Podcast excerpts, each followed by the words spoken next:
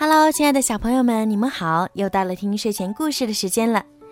今天呢，故事要送给家住在陕西神木的孙佳文小朋友。今天是你的生日，你的爸爸妈妈为你点播了一个故事。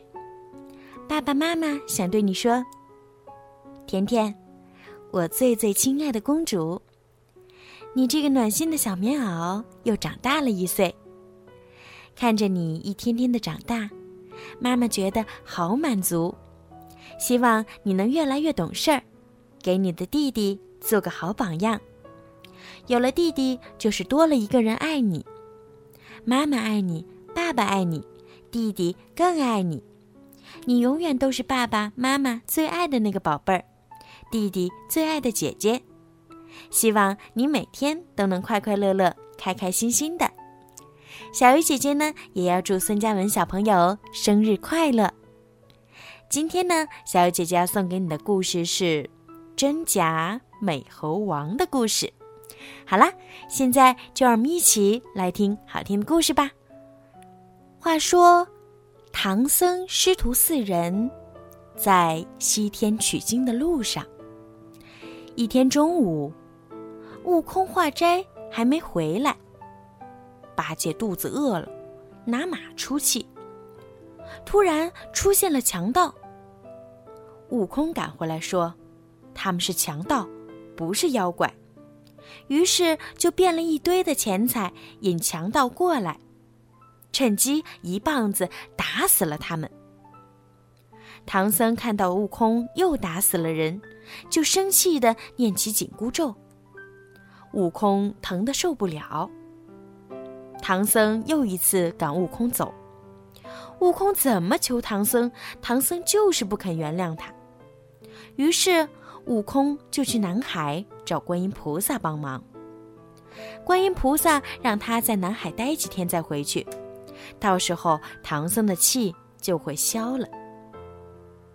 第二天，唐僧叫猪八戒和沙僧去找食物，悟空就来给唐僧送水。唐僧仍然叫他走，他说：“唐僧不识抬举，打了他，抢了包袱就走了。”唐僧等八戒和沙僧回来后才醒。八戒说要去找悟空评评理，唐僧就说让沙僧去要回包袱就行了。沙僧找到了悟空，看见那里有师傅，还有自己。心里很生气，说：“竟然敢冒充他！”于是他就去观音菩萨那里告状。沙僧在观音菩萨那儿看见了悟空，想着他倒是恶人先告状了，于是就打了起来。菩萨叫他们不要打了，叫他们去花果山看看就明白了。途中，悟空说：“沙僧一向都很讲理的。”怎么这次不讲理了呢？沙僧还说：“是谁不讲理呢？”他们来到花果山，又看到了悟空。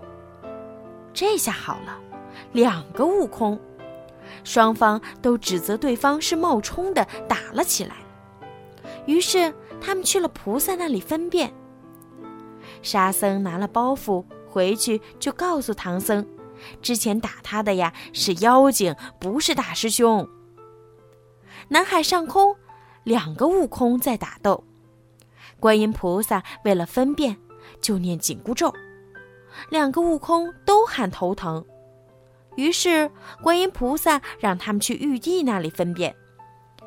两个悟空打斗到了天空，来到玉帝那里，玉帝要用李天王用照妖镜试试。可还说分辨不出来，他们就到唐僧那里去了。他们打斗到了唐僧那里，唐僧念紧箍咒分辨不出来，就让他们到阎罗王那里去。阎罗王让判官查生死簿，阴间没有他们的资料，就让他们去地藏王那里，用谛听分辨。谛听说他听出来了，说那妖精本领高大，不好说穿。谛听让他们去找如来佛祖。佛祖的徒弟说，佛祖正在讲经说法，不让他们进去。他们硬是闯进去了。两个悟空来到佛祖面前，让佛祖分辨真假。佛祖一眼就看出假悟空，并说假悟空是六耳猕猴。他趁唐僧师徒不和，从中作怪。假悟空见被佛祖认了出来，就变成蜜蜂逃了出去。如来佛祖放了金箔去追蜜蜂，妖精终于现出原形了。如来佛祖叮嘱悟空，今后他们师徒要齐心协力，才能取得真经。假悟空被拆穿。唐僧师徒四人又走上了西天取经的道路。好了，小朋友，今天的故事呢就讲到这儿啦。如果你们喜欢听小鱼姐姐讲故事，可以让爸爸妈妈动动手指，把小鱼姐姐的故事呀转发给更多的小朋友听。同时呢，爸爸妈妈们也可以关注小鱼姐姐的微信公众号“儿童睡前精选故事”。这样呢，有故事的时候，故事就直接会推送到您的微信里啦。好啦，孩子们，晚安。